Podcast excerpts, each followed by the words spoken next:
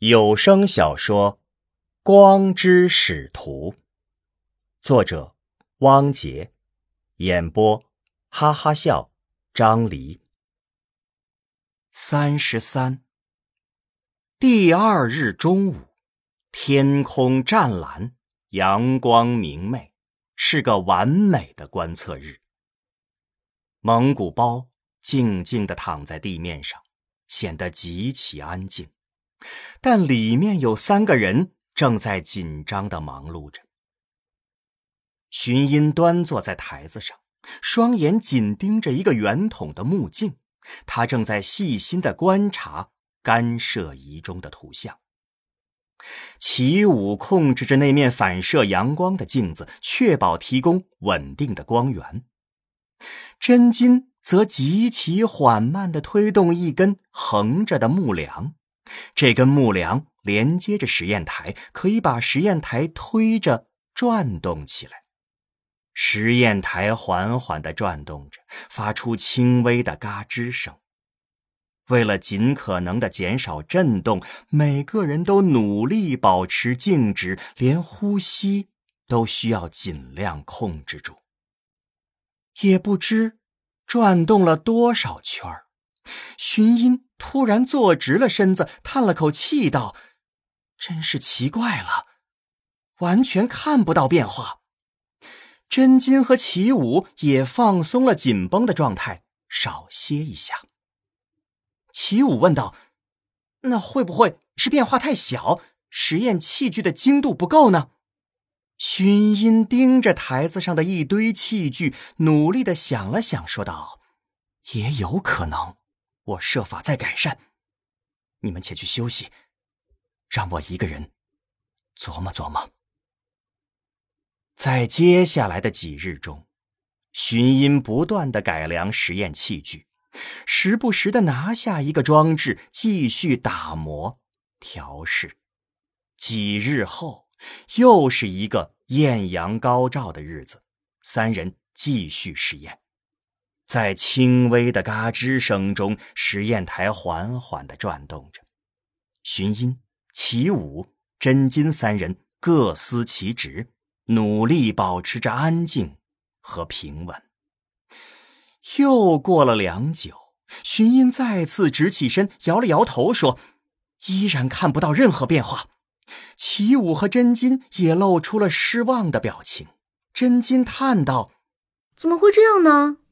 假如光真的是像涟漪一般由精气振动产生，在顺流和逆流方向的传播速度必然是不同的。现在，既然完全观察不到这种差异，那就意味着一种可能：精气是不存在的。难道就没有可能是差异太微小，观察不到？我原本也这么想，但我仔细的算过，我们的干涉仪的精度是足够的。齐武道，那这么说来，你认为墨园大学士又错了？我原以为大学士的理论是正确的，因为干涉条纹的出现证明了光。是一种波。既然是波，按常识理解，就必然是介质振动所产生。然而，实验却证明，精气并不存在。那你认为光到底是不是一种波？是一种波，否则不可能出现干涉条纹。没有介质振动，何来的波？对，这就是关键。介质振动产生波，这是我们的执念。为何非要有介质振动才能产生波呢？我的实验恰恰证明了，光是一种不需要介质振动的波。精气这种物质是我们假想出来的。他，是多余的。归根到底，你还是认为墨元大学士的理论是错误的。可以这么说。真金在一旁沉默不语，脸上显出一丝忧虑。三十四，在一间阴暗潮湿的刑房中，一名身穿囚衣的男子被绑在一个铁质圆筒上，圆筒上有一个个的小洞。在他边上的另一个圆筒上，一具已经烧得焦糊的尸体还在冒着烟，脸部依稀能看到临死前极其痛苦的表情。一个莫国五人装束的人冷冷地盯着囚犯，一言不发。另一个五人则从圆筒上方的开口处一块一块的。扔木材。囚犯眼中露出惊恐和哀求的神色。莫国五人突然柔声道：“招吗？你若全部如实招供，我保你不受折磨而死。”另一名五人开始往圆筒中倒油，剩下的一点油全部淋到了。囚犯的头上，囚犯被油淋到的一刹那，打了个激灵，眼神朝边上的尸体瞟了一下。终于，囚犯的情绪彻底崩溃了，痛哭流涕的道：“好，我找，我找。”三十五，御史大人，这是奸细招供的情报。一名武人将一叠砂纸交给莫名。莫名接过，看了起来。最后几页写着许多名字，还画着一些画像。莫名看完，对五人说道：“看来，敌国开战前的重点是破坏我国的军器厂，策反匠人，窃取军器资料，还有。”扰乱我国世人的思想和信仰。五人道：“正是如此。军器厂已被渗透，事关重大，情势紧急，我要亲自去一趟军器城，马上启程。”是。三十六，军器制造局，投石车建造厂。一台巨大的投石车半成品伫立在厂房内，几十个匠人围着它忙碌，还有许多匠人在厂房的不同角落各司其职，有的在打铁，有的在做木工。荀居站在投石车边上巡视，时不时的指导一下匠人的工作。荀居身后跟着徒弟庞树。庞树说道：“师傅，军部命令，月底之前，必须再完成三台新型投石车。若有延误，战力绝。工期如此之紧，我们唯有日夜赶工，方能不延误了。”话音刚落，突然厂房内冲进来几十个黑衣束身的莫国武人，领头的正是御史莫名。所有人见状，都停下了手头的工作，错愕的看着来人。莫名边上的一名武人大声说道：“所有人都面朝我们站好。”荀居上前一步问道：“敢问大人，这是为何？”莫名一看是荀居，温言道：“荀大将，您不必担忧，我等正在抓敌国奸细，用不了多久。”几个莫国武人手里拿着画像，走到匠人们面前，一一核对。突然，一名武人拿剑指着一名匠人，喝道：“不许动！”立即有三四名武人挺剑围了上来。那名匠人惊恐的叫道：“哎，冤枉啊！我不是奸细。”几名武人上前，将那人反手扭住，押了出来。那人兀自不停的喊着冤枉。庞树在荀居身边，脸上露出一丝恐惧的表情。这时，另一名武人在一名匠人面前停了下来，眼神略显疑惑。他再次看向画像。就在此时，那名匠人突然后跃，从角落中抢过一把尚未敲打成型的铁器，朝莫名冲去，试图擒王。莫名挥剑交手了几招，已知敌人武艺高强。匠人几招不能拿下莫名，便已被武人们围了起来。那名匠人武艺高强，以一敌多，丝毫不惧。尽管手里不是刀剑，也依然舞得虎虎生风，和数倍于己的敌人缠斗。莫名在边上喝道：“留下活口！”这边在激战，那边莫国武士依然在挨个查验匠人。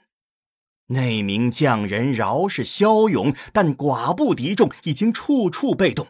若非莫国五人见招留有余地，早就失衡当场。那人眼看体力不支，自知冲出无望，突然大叫一声：“今日魂归大地，幸甚！”将自己的喉咙迎着一名武人刺来的剑扑了上去，鲜血喷射，当场毙命。那名刺杀了敌人的武人向莫名鞠躬拱手道：“请大人治罪。”莫名摆了摆手，这不怪你。看来他是何国武士，以大地为信仰，宁死不降，忠勇刚烈，厚葬他吧。莫名转向众人道：“莫名打扰了，请你们继续工作，有我在，敌人休想得逞。”莫名又向荀居拱了拱手，领着五人退出。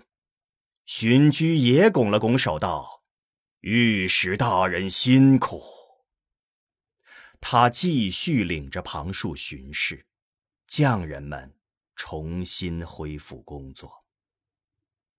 三十七，荀居和庞树来到另一间房间中，许多大桌子。整齐的排列着，每张桌子上都摊着一些军器设计图纸。桌子旁边有一个人在摆着算筹，认真计算，时不时的在纸上记录着计算结果。因为工期紧张，又有许多新设计的军器需要建造，各种零配件的计算任务陡然增加。军器局自己的算师。已不够用，只好临时雇佣许多民间算师协助做一些非机密的计算。荀居和庞树走到他们中间，来回看着。庞树走到某一张桌子前，边上的人抬起了头，此人竟是公孙仇。公孙仇见庞树走到桌边，抬头与庞树对视了一眼，继续低头计算。三十八。夜幕降临，军器厂不远处的野外，一个人影站在黑暗中，背后响起了轻微的脚步声。那人一回头。正是庞树，而来人正是公孙仇。庞树从怀中掏出一个纸卷儿，交给公孙仇，轻声说道：“我出不去，你明日找个借口回家，将东西放在老地方，记号不变，三日后返回。”公孙仇应了一声，将东西收好。庞树接着说道。你放心，等我国胜利后，封你为郡王。这是一点小小酬金。庞树又从怀中掏出一锭金子，递给公孙仇。公孙仇接过，轻声道：“谢大人。”鄙人越笑，犬马之劳。转身欲走，等等，庞树又叫住了公孙丑。万一，我是说，万一你被擒，知道该怎么做吗？知道，鄙人纵使成鬼，也不放过荀家。嗯，三日后，你若不回，我就当你被擒。公孙丑点了点头，转身消失在黑暗中。三十九，父亲，没想到您亲自来此地。真金在客栈中见到了父亲莫名。莫名朝真金点了点头，目光中露出慈爱。我有个任务交给你。是。刚刚在城中又抓获了一名奸细。此人已交代了取情报的地点，我要你守株待兔，抓获送情报的人。是。四时夜晚，军器城郊外某处，一个人影走到一棵小树边，蹲下身子，在树下挖了几下，然后把怀中的一个纸卷掏出。放入小坑中，埋上土，堆上石块。公孙仇做完这些事情，起身一回头，猛地见身后已经围了一圈黑衣人，个个用剑指着自己，一言不发。公孙仇当场吓得尿失禁。四十一，军器厂，巡居工作室。荀居正在伏案看图纸，庞树垂手站于旁边。荀居一边看一边说道：“这批新型投石车的射程和精度必有大幅提升。说起来，还有我子寻音的一份大功呢。”语气之中透露着高兴和欣慰。站在荀居身后的庞树手里拿着一根布条拧成的绳子，悄无声息的欺近荀居。就在荀居抬头的一瞬间，庞树猛地将绳子套住了荀居的脖子，转身用自己的后背顶着荀居的后背，猛地勒住。荀居痛苦的用手拼命的去抓脖子，庞树紧咬着牙，缓缓道。师傅，实在对不起了。两国交战，各为其主。我是穆国人。荀居瞪着双眼，不能发出一言，只有手脚能拼命的抽动。过了一会儿，荀居的手脚慢慢归于平静，断了气。四十二，莫名领着数名黑衣武人直奔荀居的工作室。一名武人冲到门前，将门一脚踹开，冲了进去。门一开，便看见荀居的身体吊在房梁上。一名武人抽出剑，将绳子砍断，荀居的身体轰然跌落，从尸体的怀中滚出两块。金锭，莫名走上前去，捡起金锭，从怀中又掏出一块金锭，放在一起。两块金锭的大小、形状一模一样。莫名叹了口气，说了声：“收尸。”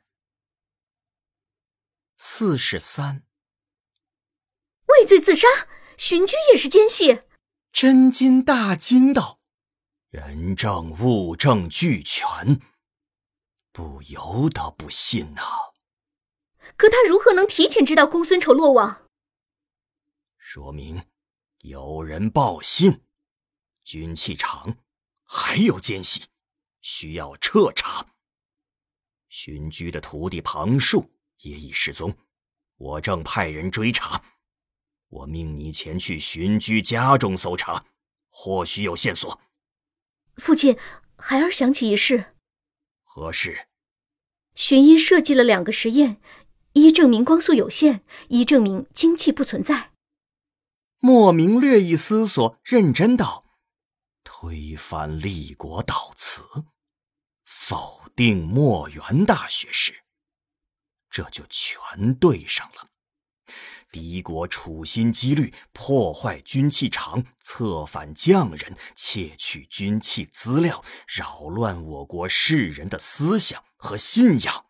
寻音一家必须抓。”可是寻音的实验我亲自参与，似乎无暇。金儿，你还年轻，两国交战，无所不用其极。若寻居、寻音早被收买，蓄谋已久，要骗过你，并不难。孩儿与寻音相处多日，此人是奇才，聪慧堪比墨元大学士。且纯真无邪，一心探求真理，孩儿实难相信他是坏人。莫名摇了摇头道：“知人知面，不知心呐，你太善良。”真金正欲继续争辩，莫名脸一沉，重重的说道：“我甄家世代以保卫王权为己任，这是家族使命。”你也曾立过誓言，为我王放弃一切个人恩怨得失，事关国家存亡，宁可错杀，不可漏放。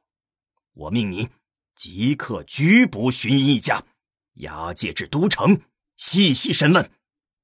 真金拱手道：“是，孩儿遵命。”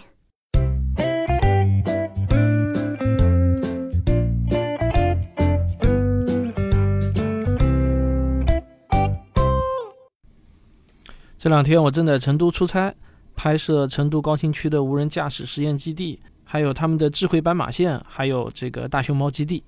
这个如果大家听有声小说听得不过瘾的话呢，还可以去购买订阅我的那个吃货科学指南。啊，这个收费专辑呢是每周一期正常更新的，欢迎大家订阅。我们下期再见。